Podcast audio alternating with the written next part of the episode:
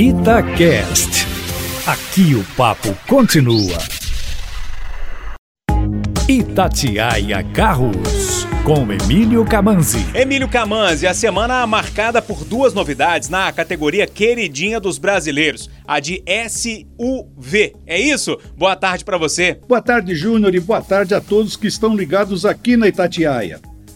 E a Caoa Sherry acabou de lançar o Tigo 3X ele veio para se posicionar entre os irmãos Tigo 2 e Tigo 5X, ampliando a gama de SUVs da marca sino-brasileira, que vem ganhando mercado com uma estratégia de oferecer utilitários esportivos, a preferência do brasileiro, com preços menos proibitivos que seus concorrentes.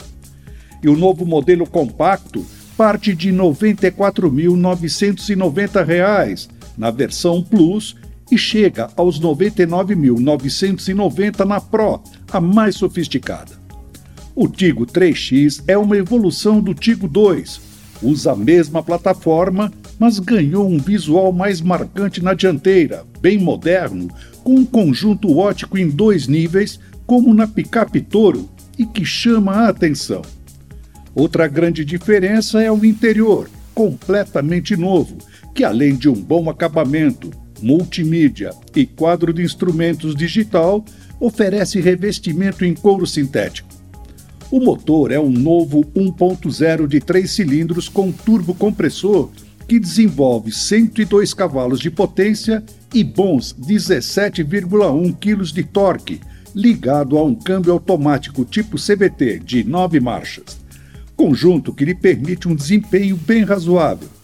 Mas se você quer mais detalhes, vai lá no meu canal carroscomcamanzi que eu já fiz uma avaliação do Tigo 3X.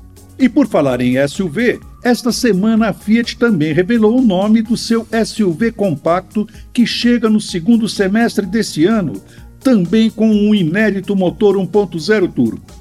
Depois de uma votação popular com 380 mil votos, segundo a montadora, o nome Pulse ganhou com 65% da votação, enquanto que o nome Domo ficou com 25% e o Tuo teve os 10% restantes. O preço do Fiat Pulse ainda não foi definido, mas provavelmente se situará em torno dos 100 mil reais, dependendo da versão. É isso aí, minha gente. Mais informações você também encontra lá no meu site, carroscomcamanzi.com.br. Um abraço e até a próxima!